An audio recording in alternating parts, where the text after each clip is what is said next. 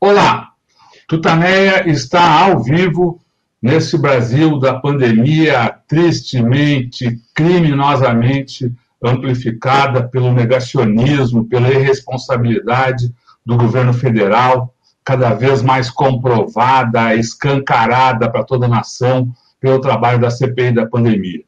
Estamos nós aqui nos nossos estúdios quarentênicos, a Eleonora. O Rodolfo. E do outro lado da telinha, conversa conosco hoje a professora Larissa Bombardi, você já a conhece, mas a gente vai, a Eleonora já vai uh, trazer mais detalhes sobre ela, sobre o trabalho que ela, que ela vem fazendo.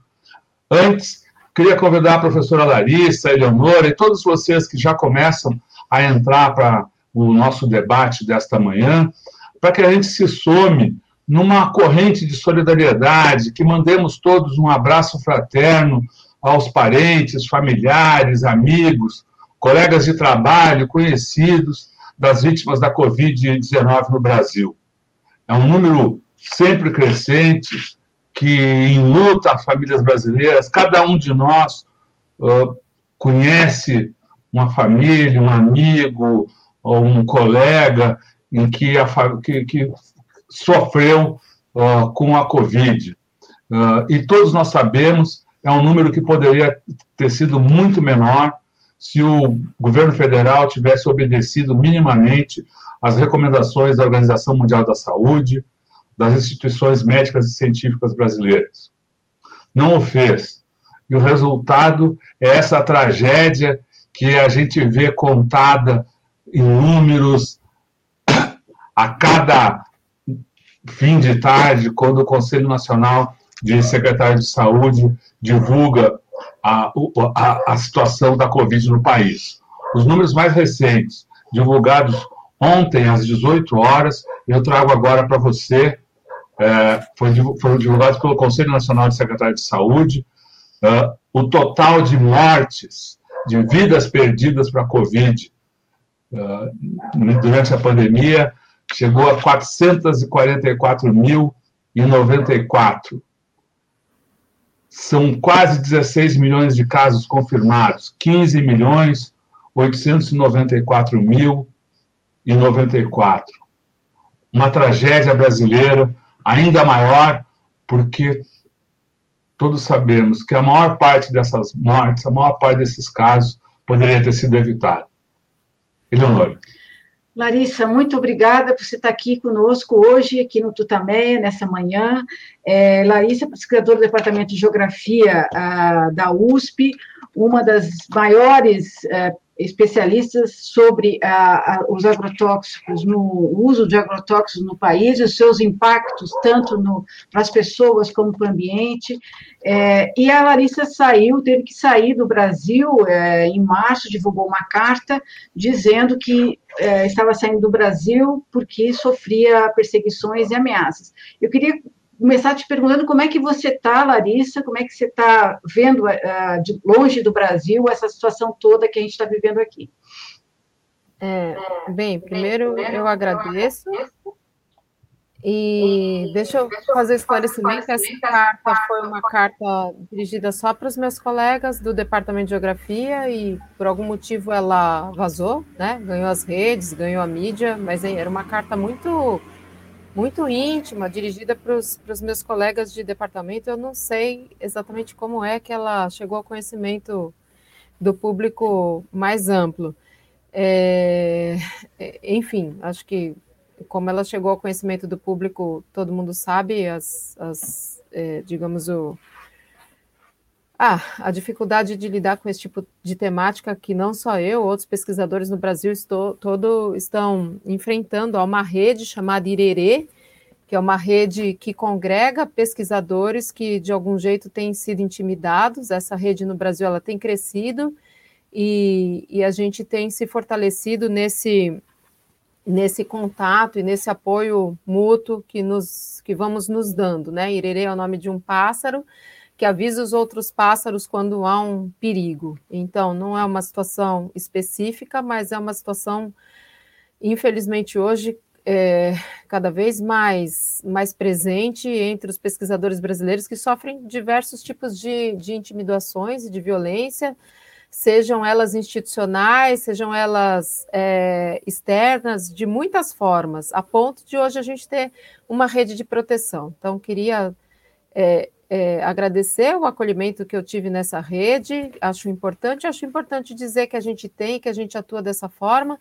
Eu recebi muitas, muitas, muitas cartas de apoio de solidariedade de muitas instituições é, nacionais e internacionais. Isso é, é, muito importante na trajetória do, dos, dos cientistas, né? E das cientistas, das mulheres, sobretudo, porque eu considero que a gente lida com com outros níveis de desafio, né? É, já é um desafio lidar com ciência nesse momento específico do país, né? Acho que os dados que vocês trouxeram do Covid e a, e o, e a conjuntura que vocês apresentaram já mostra o quanto está difícil a gente lidar com ciência nesse, nesse momento e para as mulheres, sobretudo, porque são muitas esferas sobrepostas. E obrigada, de toda forma, pelo, pelo convite. Larissa, você podia contar um pouquinho mais sobre essa rede aí, que é, é, ela, ela é específica, são pesquisadores específicos uh, da, da, da, mesma área sua, pesquisadores que atuam nesse terreno da, do estudo sobre agrotóxicos, ou são pesquisa, pesquisadores de modo geral? E, e se você pode uh, uh, comentar ainda o, o, tipo, o tipo de ataques que, que que os pesquisadores em geral vêm sofrendo, a gente sabe que vão, uhum. vão desde ameaças à, à, à família e à, e à vida, uhum. até coisas como o que está acontecendo agora em São Paulo, não sei se você, imagino que esteja acompanhando, o, os ataques uh, ao professor Conrado Ubner, né? Uhum. Olha, é, como você falou, são diversas formas de ataque. Essa, essa rede traz pesquisadores de diversas áreas do conhecimento, muitos deles envolvidos com a temática dos agrotóxicos. Eu ressalto, por exemplo, a, a doutora Mônica Lopes, do Butantan, que está sofrendo uma perseguição institucional que eu considero gravíssima. Há outros pesquisadores, a professora Débora é, Calheiros, da Embrapa, enfim, são muitos pesquisadores, muitos, alguns ligados à temática dos agrotóxicos, outros não, e, e, que sofrem essa perseguição, ela pode ser desde uma perseguição institucional até uma tentativa de desacreditação do trabalho científico, uma tentativa de, de é, tirar a credibilidade, o respeito do pesquisador, e outras que são ameaças veladas ou mais diretas em função da temática com as quais é, nós trabalhamos. Então, é muito importante a existência dessa rede, ela já inclusive denunciou, fez uma carta denúncia à ONU mostrando o que está acontecendo com os pesquisadores no Brasil. Então, esse caso do, do pesquisador da USP é, um, é exemplar, né? Porque tomou é, enfim, tomou, tomou as redes, né? Chegou a conhecimento de todos, mas isso é, tem sido mais frequente do que a gente imagina. Pesquisadores, e não só pesquisadores, funcionários de instituições públicas de. É, como, por exemplo, o IBAMA, é, instituições públicas mesmo, é, sejam elas voltadas à pesquisa ou não. Enfim, então é, é uma rede muito, muito importante de apoio mútuo e de, e de, e de visibilização dos ataques sofridos pelos cientistas, pesquisadores e também funcionários é, públicos de, de, com, com outro tipo de atuação. A repercussão internacional dessa situação no Brasil, esse negacionismo que está no governo, esses ataques à ciência, como é que você pode avaliar a visão externa é, você falou do apoio que você está recebendo das instituições aí fora, queria que você também falasse é, é, a, a essa reação, a, como, como, essa reação interfere aqui no, no, trabalho dos cientistas. Ela tem sido suficiente para a gente poder reagir a isso? Como é que você vê?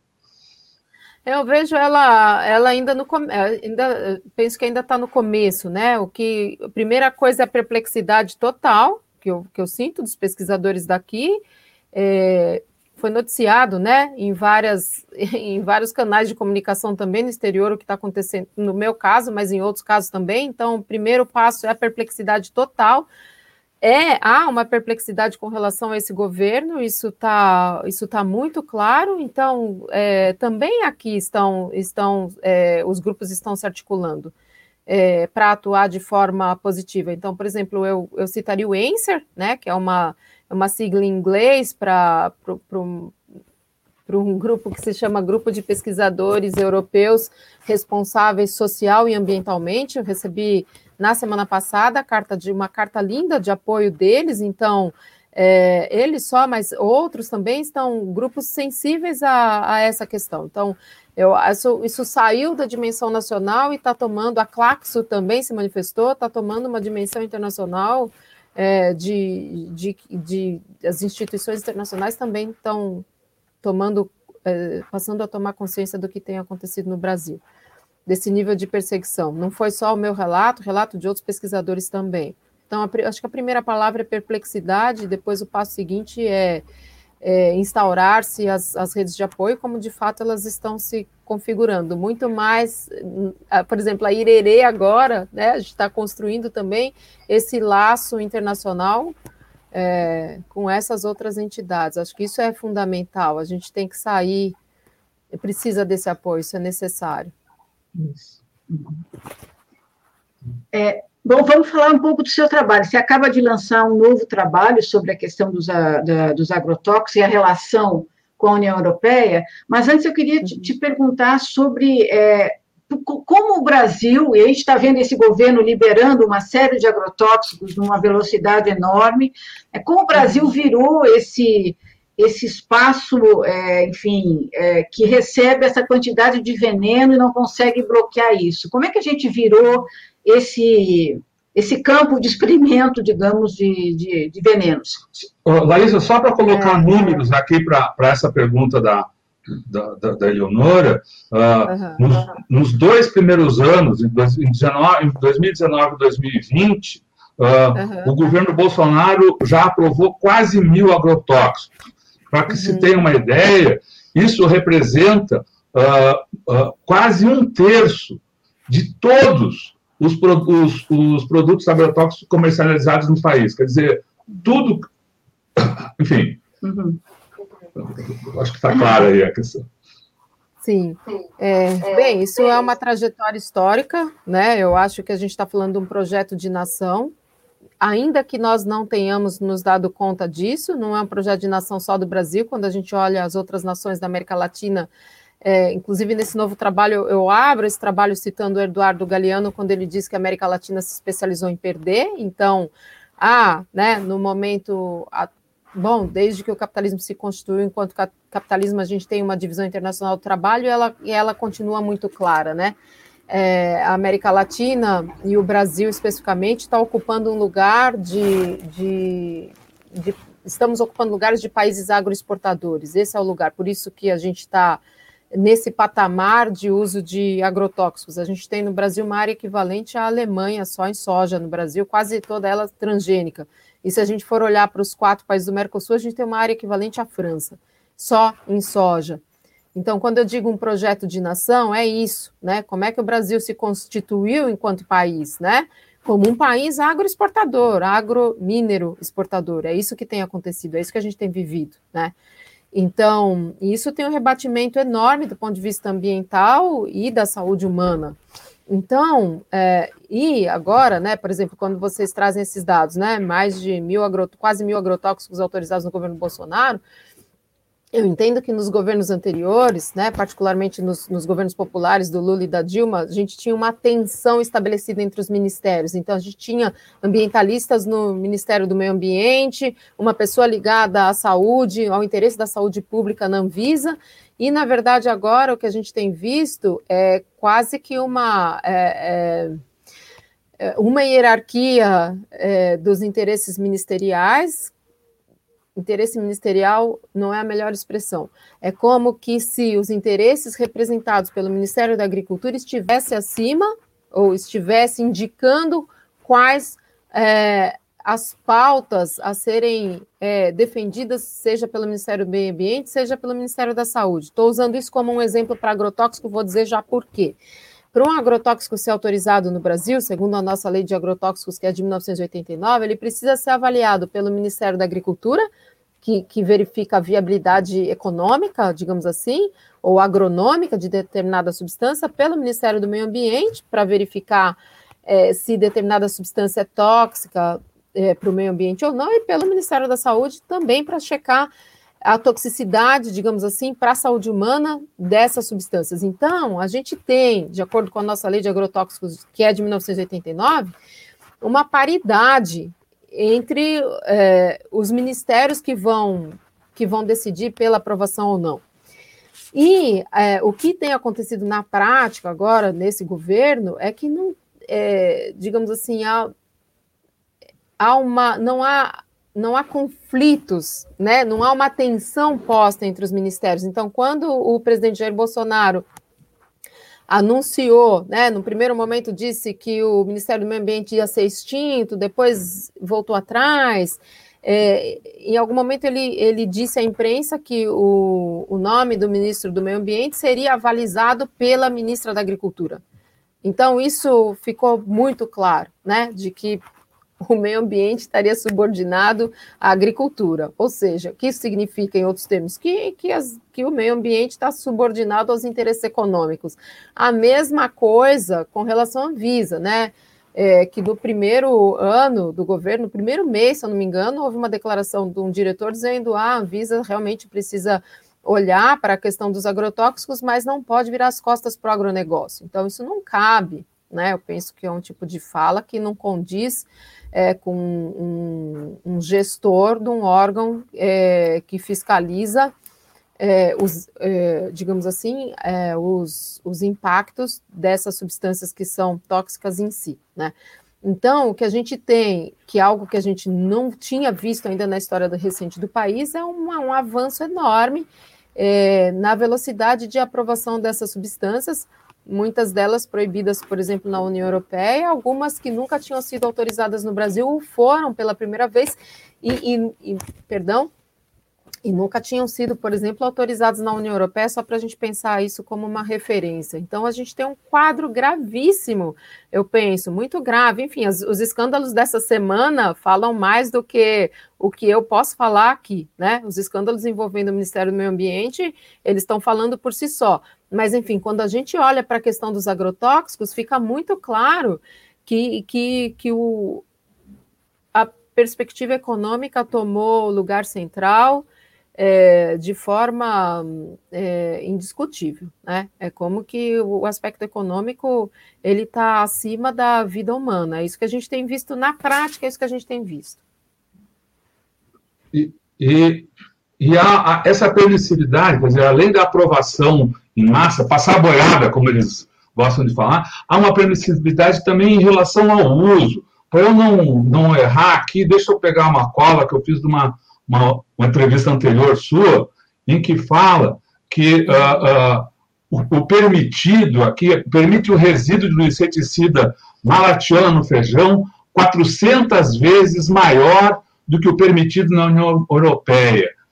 Na soja, o resíduo, permite resíduo de glifosato 200 vezes maior do que na União Europeia. Uh, enfim, há uma, é, uma permissibilidade no uso também, e que consequências sim, isso traz para a saúde e para o ambiente? Sim. Deixa eu fazer uma, uma errata. É, na soja, na verdade, é, esse, esse era um dado antigo, de, depois, na verdade, não é isso é, tudo autorizado a mais no Brasil do que na União Europeia, mas eu posso, por exemplo, pegar o exemplo da água, a água potável no Brasil, a gente autoriza o resíduo de glifosato 5 mil vezes maior do que o resíduo de glifosato permitido na União Europeia. Isso significa que se uma criança de 4 a 8 anos, por exemplo, ingerir o que ela precisa de água num dia, dentro do limite permitido de glifosato no Brasil, ela extrapola que o seu peso corporal poderia tolerar dessa substância, entendem? Que é uma substância considerada pela Organização Mundial da Saúde desde 2015 como potencialmente cancerígena para seres humanos. Então, é disso que a gente está falando. Então, essa permissividade, você tem razão, ela, quando a gente olha para a quantidade, ela é real, quando a gente olha para o tipo de substância autorizada, ela é real. Dos sete agrotóxicos mais vendidos no Brasil, três são proibidos na União Europeia, um foi recentemente proibido no Brasil, que é o paraquat, mas os estoques ainda estão sendo vendidos. E quando a gente olha para a forma de aplicar no Brasil, por exemplo, é permitida a pulverização aérea, o que, o que é algo que é um que, que, que é um absurdo, não tem palavra para descrever isso. E quando a gente olha para os resíduos, a mesma coisa. Então, é uma simetria sob todos os aspectos, uma absoluta simetria quando a gente compara, por exemplo, com, é, com as regras aplicadas na União Europeia. Posso, desculpa. Uhum. Por que, por que, que a, a, a pulverização aérea é um absurdo? Porque é considerada uma das, uma das principais formas de, de contaminação ambiental por agrotóxico, porque pulverização aérea, imagina qual é, é a gente tem um termo que se chama deriva para é, para definir a parcela de agrotóxico que não atingiu o cultivo e que foi levado pelo vento. Tem até um termo para isso. Eu digo que essa não é a melhor palavra. Deriva é uma palavra bonita para poesia, né? Mas não um termo técnico, e é um termo técnico justamente para descrever a parte do agrotóxico que se dispersou pelo ar e que não atingiu a área que foi cultivada. Então, o que significa? Significa que quando a gente tem pulverização aérea, evidentemente que que, que, partículas dessas substâncias são levadas pelo vento, atingem casas, escolas, cursos d'água, etc, etc. Então, é uma prática que tem que ser discutida, eu considero inaceitável.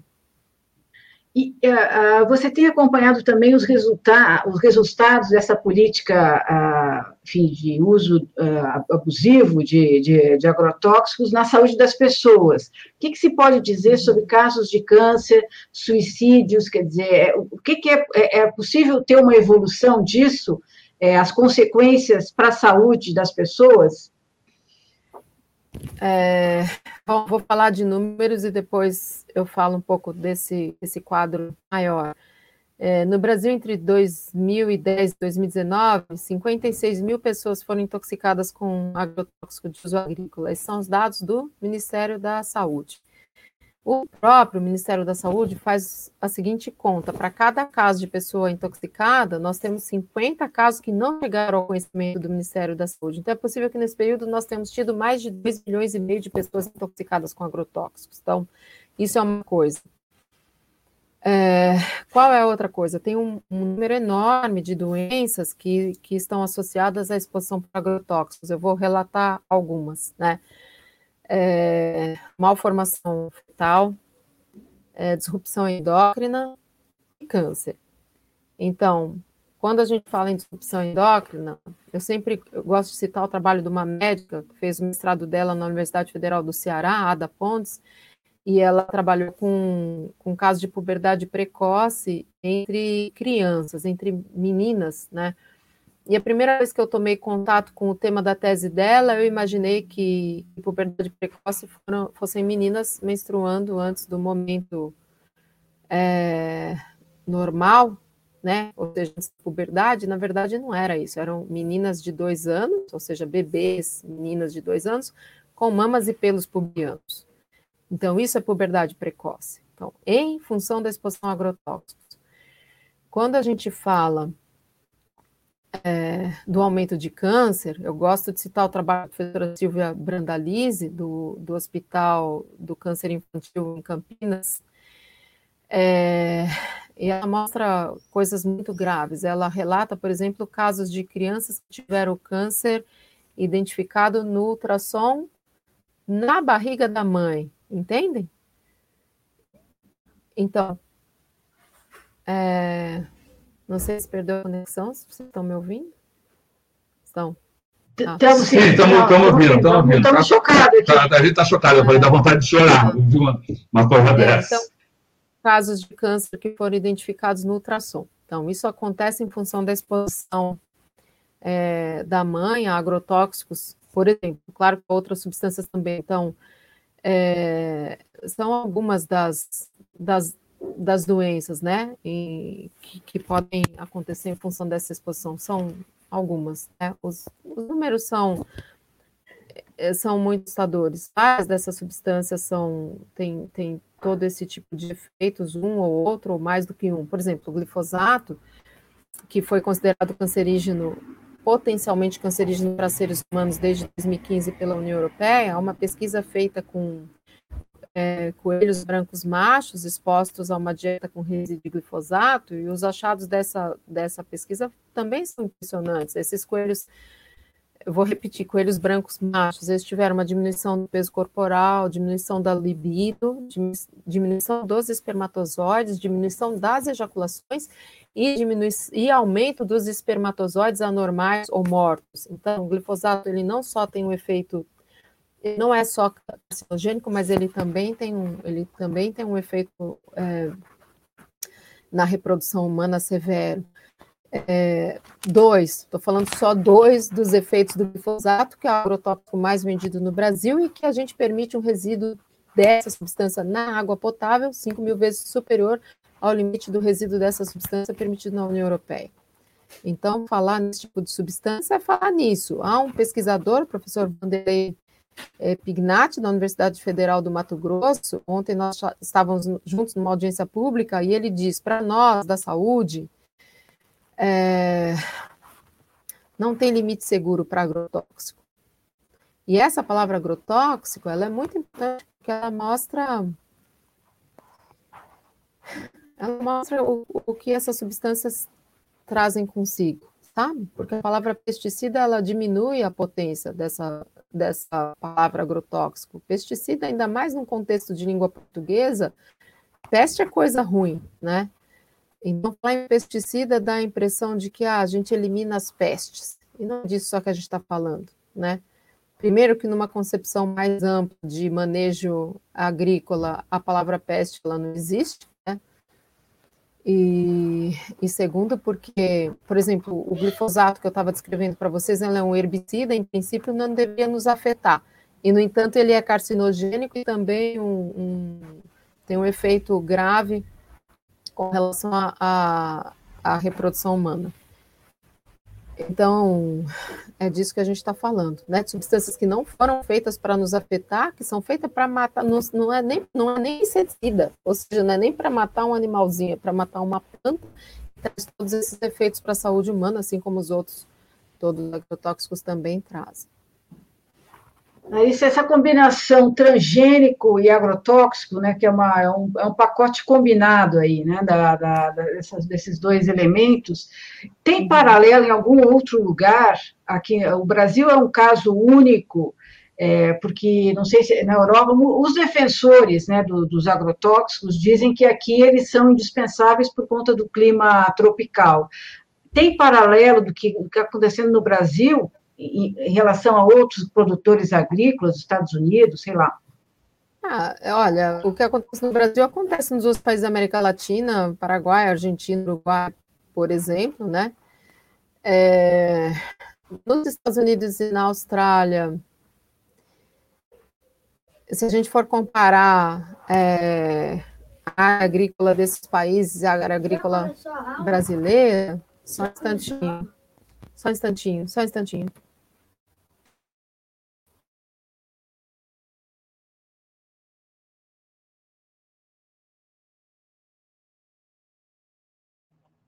Oi?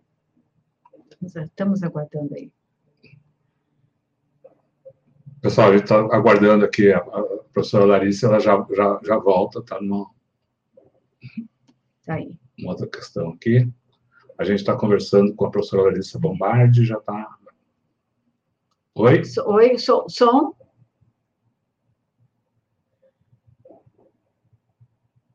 Oi, Larissa. Aí, Oi, desculpa, gente, eu estava atendendo meu filho aqui. É... Desculpa, perdi o fio da meada. Não estou te ouvindo. Você está falando dos outros países, da Austrália, dos Estados Unidos? Sim, sim, sim. Mesmo se a gente compara a Austrália e Estados Unidos, os nossos índices de, de uso são muito maiores do que os índices deles, isso é uma realidade. É, inclusive, eu publiquei um, um artigo um ano, em 2019 mostrando isso, né? Que se a gente fosse for comparar também com países que seriam é, comparáveis em termos de dimensão territorial, o Brasil usa mais, mas uma coisa que eu queria falar que tem a ver com a sua pergunta é a seguinte: é, a gente não pode dar uma justificativa natural para uma escolha que é política e que é social. Então, o fato do Brasil ter clima tropical não é o que responde é, pelo fato de nós sermos um dos maiores consumidores mundiais de agrotóxicos. É uma escolha política a gente converter uma área equivalente ao território da Alemanha em soja. Acho que isso precisa ficar muito claro. A gente poderia ter feito outra escolha.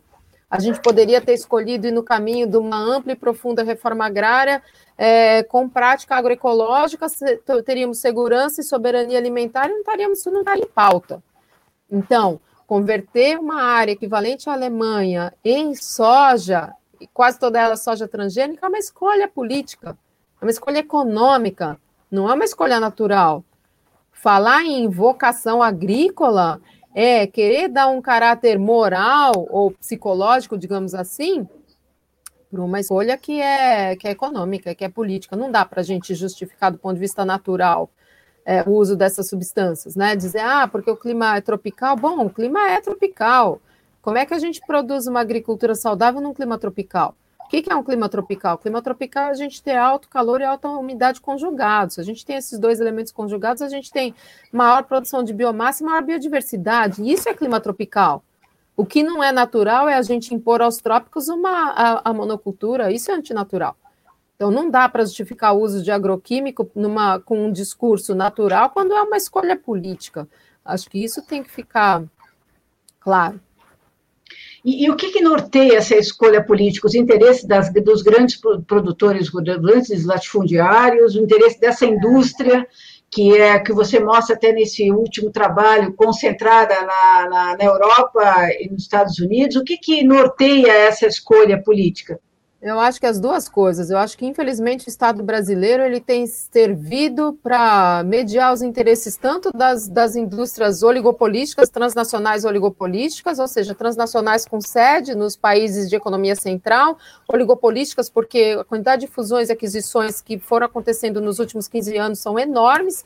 Hoje, cinco grandes empresas controlam 70% das vendas mundiais de agrotóxicos, então a gente tem, por um lado, essas grandes empresas com, com interesse e, por outro lado, uma oligarquia que controla a propriedade da terra no Brasil e em outros países da América Latina. Então, no Brasil, o Brasil é um dos países com a maior concentração fundiária do planeta, 1% dos proprietários controla cerca de 50% das terras.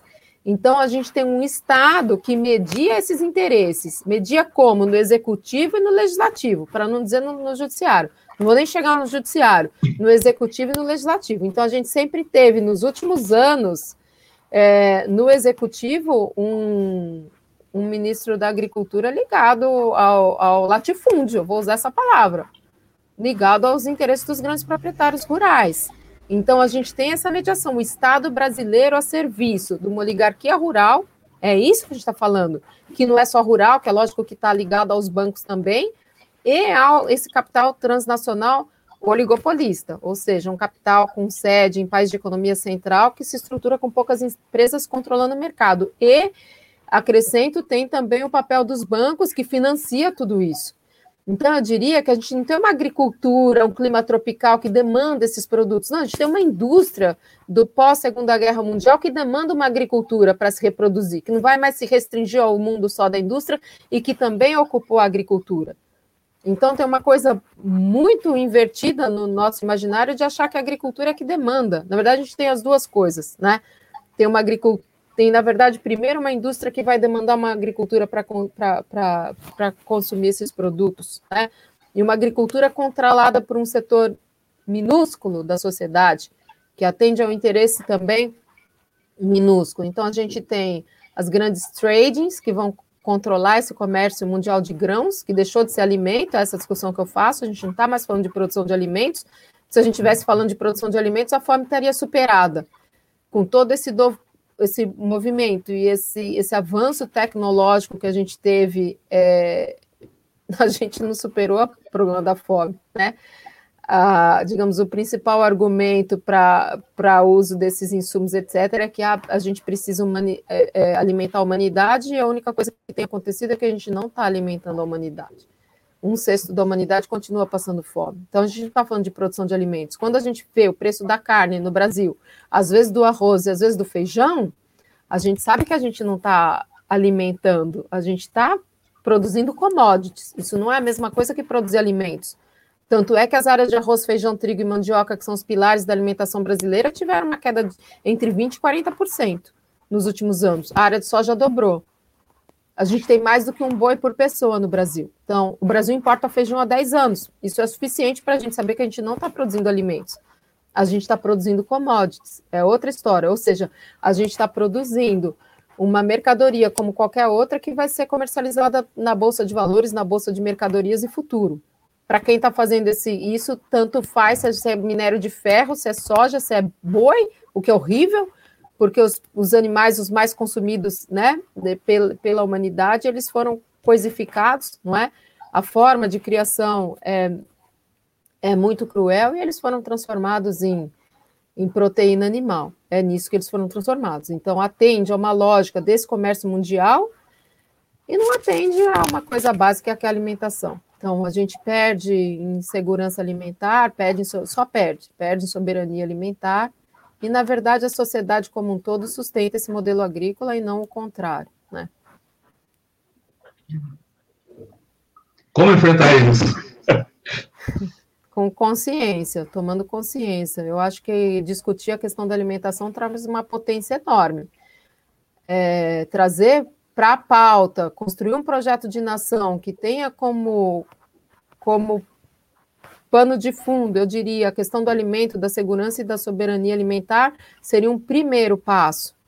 Eu entendo que cada vez mais eu vejo a população consciente em relação aos efeitos dessas substâncias. A gente sabe que a gente pode produzir de outro jeito.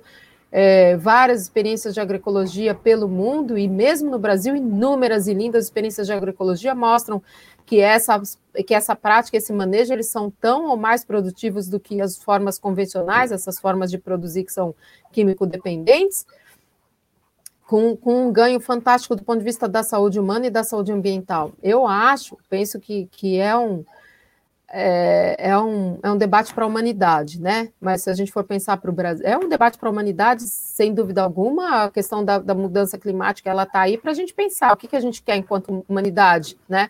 continuar ou a gente quer deixar de ser humanidade? A gente está em rota de colisão, nesse caminho de devastação, é, como a gente está indo. Então, discutir, a, trazer para o centro a segurança e a soberania alimentar nos dá a potência de rediscutir a sociedade toda, de rediscutir o que a gente quer como, como sociedade, como pacto de civilidade. Né? O que, que é que a gente quer construir enquanto sociedade? Eu acho que é isso que está posto, né? Então, como mudar? Com o primeiro passo é a consciência. Eu sempre penso isso, não sou eu que penso, né? É, Paulo Freire trazia isso, né? Consciência é um passo sem volta. Uma vez que você viu, não tem como você deixar de ver.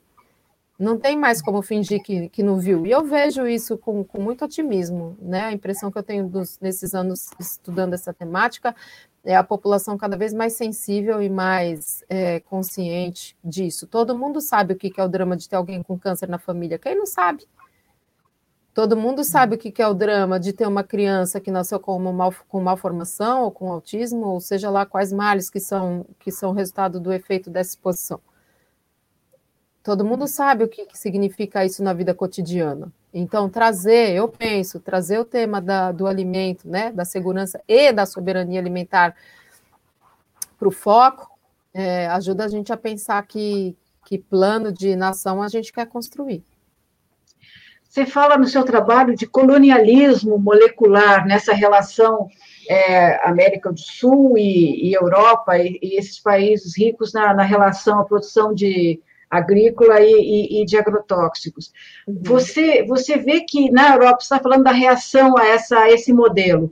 A gente uhum. vê a questão dos boicotes, né, das ações contra produtos brasileiros ou contra transgênicos. Você vê esse movimento de boicote a essa produção com veneno, envenenada, é crescendo?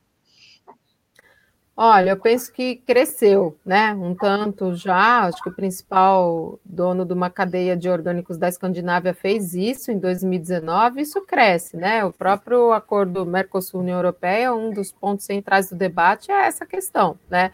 A gente vai coadunar é isso que eles estão se colocando e a sociedade posta, isso está posto, né, para a sociedade civil na União Europeia a gente vai coadunar com esse modelo, que é um modelo que tem sido responsável, por exemplo, pro, pelo avanço do desmatamento, pelo aumento da contaminação ambiental e também da contaminação humana, da contaminação de crianças?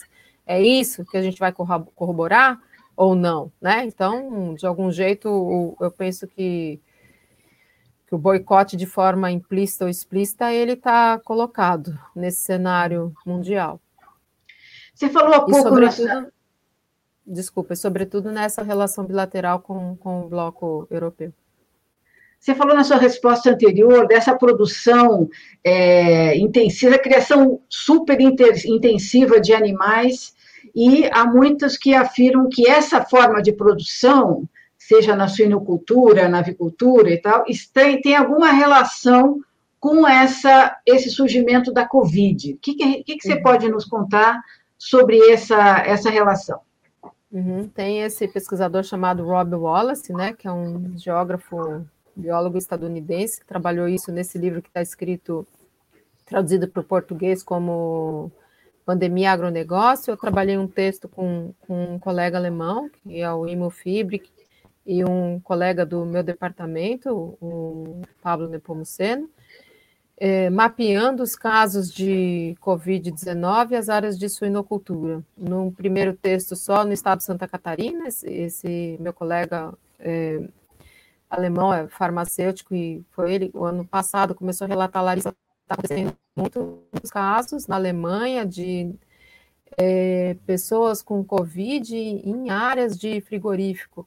Aí eu pensei, bom, vamos mapear Santa Catarina, porque eu sabia que era o estado que mais produz porcos no Brasil para ver como se, isso, se há uma certa correspondência espacial. Havia. Depois nós publicamos um outro artigo mapeando Estados Unidos, Brasil e Alemanha, e, e essa correspondência ela existe. E a gente trabalhou nessa hipótese hum, não tanto pela minha formação, mas pela formação desse, desse colega, é, em função da maneira como esses animais são criados, eles são potencialmente animais imunodeprimidos, né? Por quê? Porque eles não têm acesso ao ar livre, eles não têm acesso à terra, eles não têm acesso direto à água, eles são impedidos de exercer as suas práticas mais básicas. Eu digo em português, a gente tem os verbos para descrever essas práticas, né? Por exemplo, uma galinha cisca, né? Uma vaca pasta, um porco chafurda. Vejam, a gente tem verbos para descrever as práticas mais essenciais dessas espécies, né? São as espécies mais tradicionalmente, pelo menos no mundo ocidental, digamos assim, mais consumidas.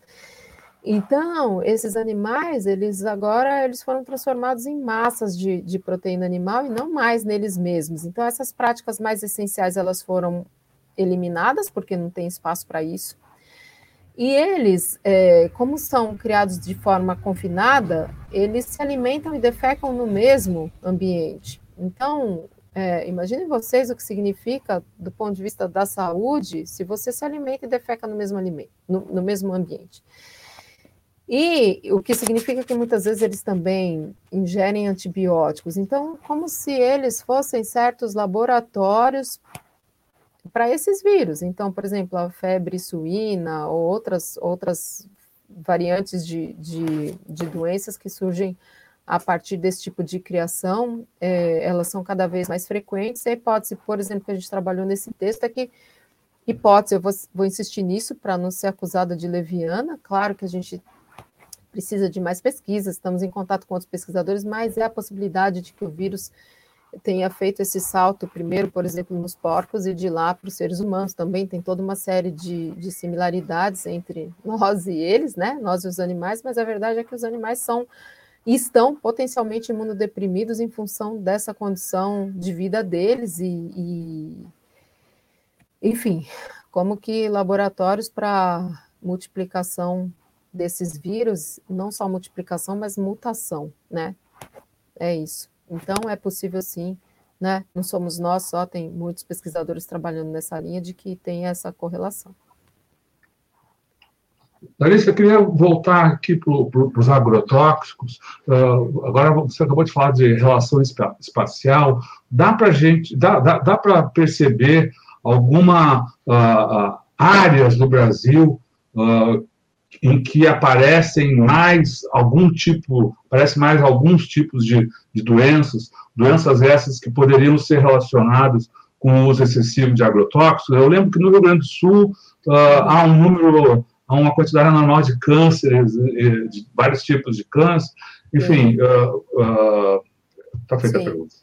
Assim, é, ontem, nessa, houve uma audiência pública no, feita no Rio Grande do Sul para discutir uma, uma, legislação muito importante que o Rio Grande do Sul tem, de 1982, é, que, que, previa que previa não prevê que substâncias proibidas nos países de origem não podem ser vendidas no Rio Grande do Sul. Então, um salto enorme. E essa lei está em vias de tentar ter um projeto de lei que desfaz a, a, a, é, é, essa lei, né?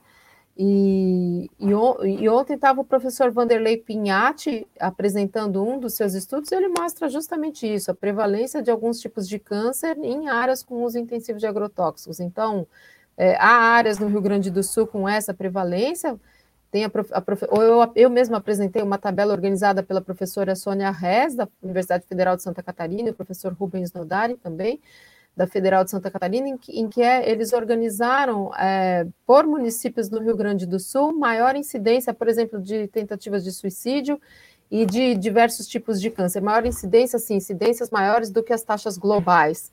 E isso é muito evidente, e quando a gente é, mapeia essas informações, sobrepõe as informações de uso de agrotóxico e prevalência dessas doenças, a correlação é clara, eu mesma já elaborei um, um mapa com, sobre malformação, eu sozinha não, né? Sempre com, com alguém que opera os, os programas de geoprocessamento ou de cartografia. É, os casos de malformação fetal no estado de São Paulo, e é muito evidente que as áreas com maior é, uso de agrotóxicos, esses casos, eles aparecem muito mais, inclusive, do que na cidade de São Paulo, que é uma das cidades mais poluídas do país o que aparentemente seria um contrassenso, né? Porque malformação fetal, 70% dos casos está ligado à, à, exposição ambiental, e, no entanto, São Paulo, que é uma cidade extremamente poluída, tinha proporcionalmente né, menos casos do que algumas áreas, do que muitas áreas do interior paulista, onde o uso de agrotóxicos é intensivo. Então, isso está mais do que referendado na, na literatura científica nacional, inclusive. Uhum. Você tem exemplos, por exemplo, para a gente identificar geograficamente essas zonas que são zonas super expostas ao? De uma, de uma área muito clara que me saltou aos olhos ontem na apresentação do professor Vanderlei Pignatti, o oeste da Bahia, que é a área que, que tem crescido muito o, o cultivo de soja. Então, por exemplo, o oeste da Bahia, uma porção do Rio Grande do Sul, parcelas do estado do Mato Grosso, é, noroeste do estado, não, não exatamente noroeste, mas enfim, a porção, a parcela ao norte de Campinas do estado de São Paulo, aquele eixo Rio, Ribeirão Preto, Franca, etc. Enfim, tem manchas muito claras em que, em que isso acontece. Você falou antes de soberania alimentar. Uh, o MST uh, usa, usa essa expressão como uma de suas bandeiras. Ele está, de certa forma, construindo isso? E é, o que, que é a soberania alimentar? Sim. É, quando a gente fala em segurança alimentar, a gente fala em suficiência, ou seja, de nós estarmos nutridos suficientemente. Eu só preciso avisar que meu computador está acabando a bateria, não sei quanto tempo a gente programou, Hum, talvez eu tenha que, que compartilhar um ambiente com meu filho que não vai ser tão confortável porque ele está tendo aula, mas eu preciso avisar isso tá para vocês. Tá bom. É... Segurança alimentar é a gente está suficientemente nutrido, seja do ponto de vista energético, dos sais minerais, das vitaminas, etc, etc. E soberania alimentar é a gente estar tá nutrido com qualidade, ou seja, está ingerindo. Obrigada. É... é isso, não dá para mais. Tá, vai resolver. Obrigada. Chegou? Obrigadíssimo. E soberania alimentar é quando a gente fala em estar tá alimentado com, com qualidade, ou seja, não está exposto a alimentos transgênicos nem com resíduo de. Obrigada. Resolveu o fada, fada madrinha. É, quando a gente fala em alimento com qualidade, por exemplo, sem transgênicos, sem agrotóxicos, etc, etc. É isso. Soberania é muito mais, é outro nível, é um outro patamar. E aí, quando você perguntou, por exemplo, dos movimentos sociais, é, o Movimento dos Trabalhadores Rurais Sem Terra é responsável pela. é o maior produtor de arroz orgânico da América Latina, por exemplo. As experiências é, com agroecologia no Brasil, algumas delas protagonizadas pelos movimentos sociais, são muito impressionantes e, e importantes. Então, é, a gente tem, por exemplo, no Vale do Ribeira, associações de mulheres quilombolas que, que atuam é, de uma forma muito importante, não só garantindo a segurança alimentar das suas famílias, mas também com esse salto, seja para elas mesmas, seja porque conseguem comercializar essa, esses alimentos que são frutos de, de, dessas práticas, desses manejos por meio da agrofloresta, agroecologia, outras práticas que a gente chama de. Eu não gosto muito da palavra sustentável, porque acho que ela, ela, ela não explica muito, enfim. Mas são práticas que vão que são práticas autônomas, prefiro chamar desse jeito, práticas autônomas, práticas que são é, que remetem tanto a um conhecimento ancestral quanto ao fruto do que a ciência pode colher de, de alguma forma. Então, os movimentos sociais, sem dúvida, eles estão trazendo isso como, como meta, né? Eu acho que teve um salto grande, né? Além da questão, de, depois, acho que o primeiro passo, né? É, da conquista da terra, da discussão da reforma agrária em si, do processo de democratização do acesso à terra, o que, que a gente faz com essa terra? O que, que a gente quer? O que, que a gente quer construir como projeto de nação? Eu acho que, na verdade, é isso que está posto, né? Tem diversas experiências muito positivas no Brasil. Eu falei dessa, tem inúmeras, Brasil afora é, que, que, também visam romper com essas formas é, das grandes cadeias de comercialização. Então, por exemplo, é, na Paraíba, eu gosto do exemplo da Paraíba porque foi um dos primeiros em que houve, começaram a ver as feiras orgânicas nas universidades.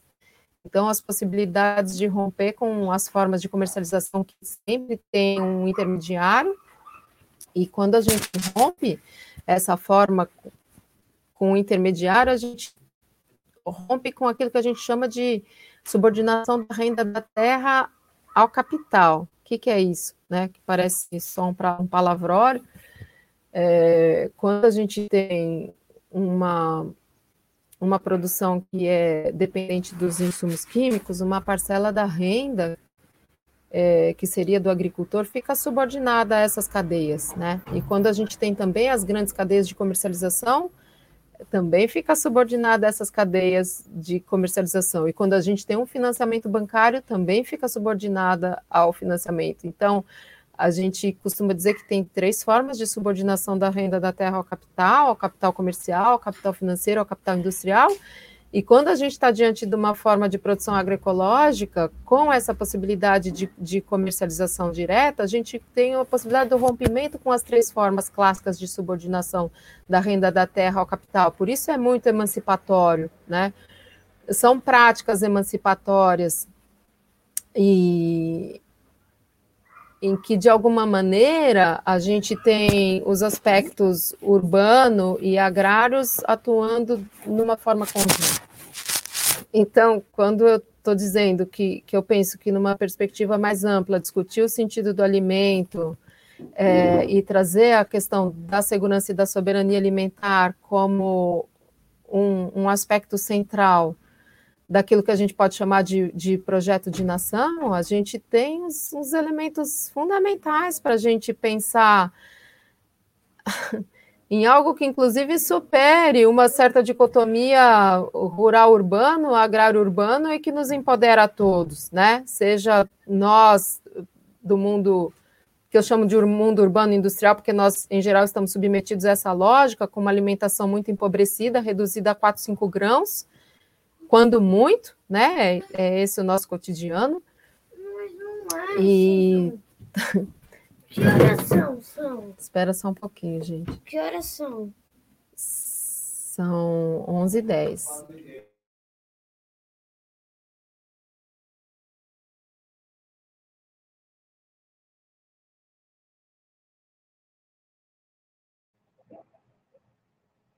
Oi, oi, você está sem o microfone. Você está sem microfone. Eu sei, eu estava falando com quatro minutos. Tá. Ah, não, peraí, peraí, peraí. Pede para eu avisar você, amor.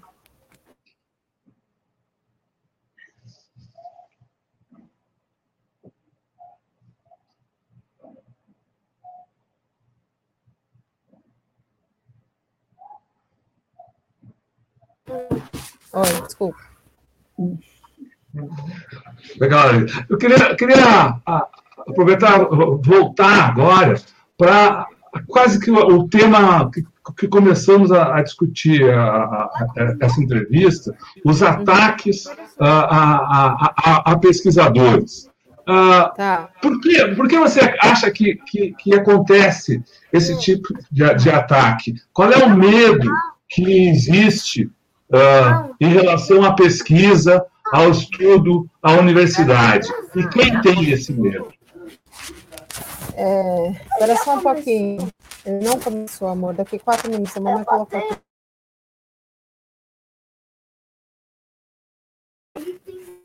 Oi, desculpa, gente. Desculpa. Por Pode voltar a pergunta? Eu, eu, tinha perguntado o seguinte: a gente começou a, a conversa falando das, das ameaças os a, ataques feitos a pesquisadores.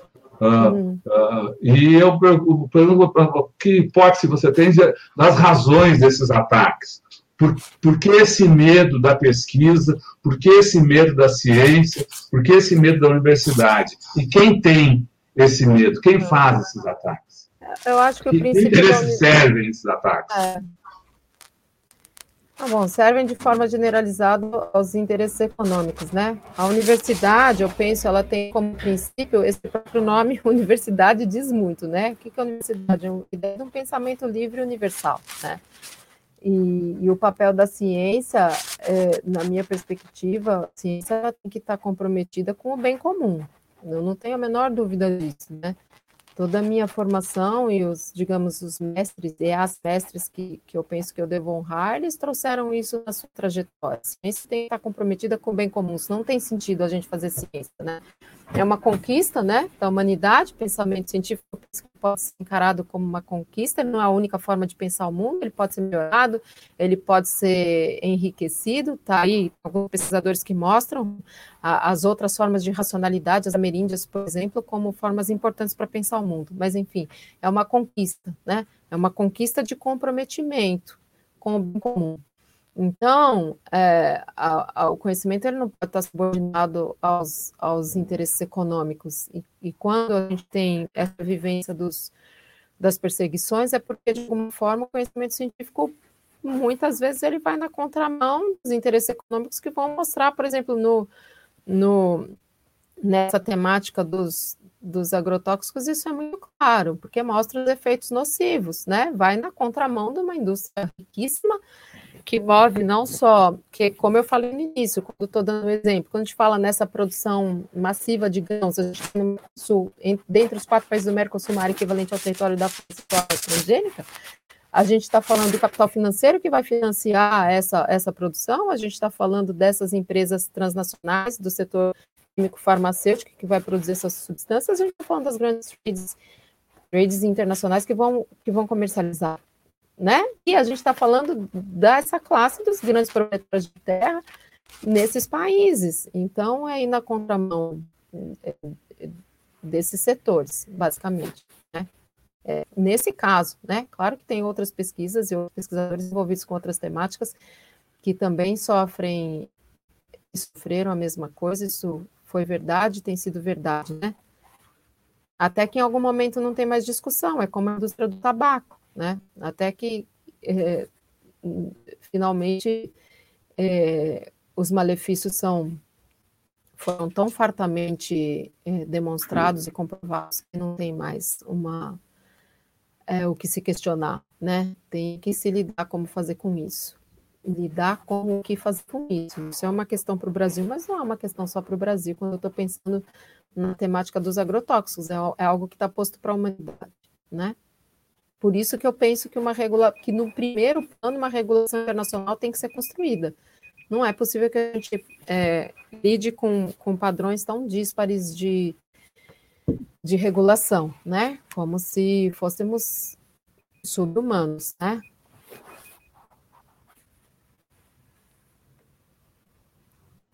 Legal. Legal, Larissa. A gente queria agradecer muito a sua participação. Cara, a gente poderia seguir aqui nessa conversa. Tomara que a gente possa uh, ter outros encontros aí uh, ah, para abordar mais detalhadamente os vários temas que cada resposta sua suscita, mas uh, de qualquer forma a gente quer agradecer muito aí a sua participação, agradecer a participação dessa assembleia que se formou aqui uh, para acompanhar a nossa conversa. Eu procurei, apesar de não citar, procurei uh, trazer aí alguns dos questionamentos que o pessoal apresentou. Tem muita gente perguntando nomes dos pesquisadores. Eu vi você, ao longo da, da, da, da das suas respostas, uh, citou vários pesquisadores aí também uh, que, que aqui estudam essa questão no país. Uh, e, nesse, e nesse momento de agradecimento, eu queria te convidar, Larissa, e a todos que estão aqui com a gente, para que a gente se some, mais uma vez, também numa outra corrente, numa uma corrente de agradecimento, de muito obrigado a todos os profissionais da área de saúde, que no Brasil e no mundo atuam na linha de frente uh, do, do, combate à, à Covid-19.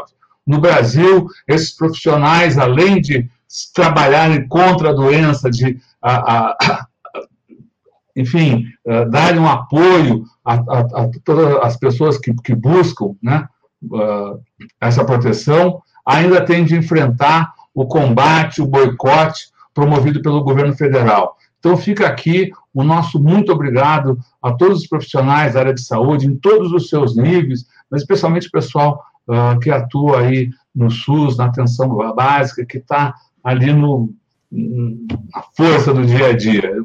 Muito obrigado a, a todos. Queria lembrar que essa entrevista fica disponível para que você possa uh, revê-la, discuti-la, debatê-la em grupos de estudos, enfim, basta é só procurar por Tutameia TV, você nos encontra em podcasts, no Facebook, no Twitter, no YouTube. No YouTube, não deixe de se inscrever em nosso canal e clicar lá na sinetinha para receber informações sobre novos vídeos. Também você encontra reportagem trazendo o sumo de cada uma dessas entrevistas no nosso site, o Tutameia, que ancora todo o nosso trabalho. O endereço é tutameia.jor.br. E agora, antes das despedidas, do tchau, queria convidar a Larissa para que dessa vez, sem perguntas, faça então a, dê a sua mensagem aqui para o pessoal que está nos acompanhando e que vai seguir com a gente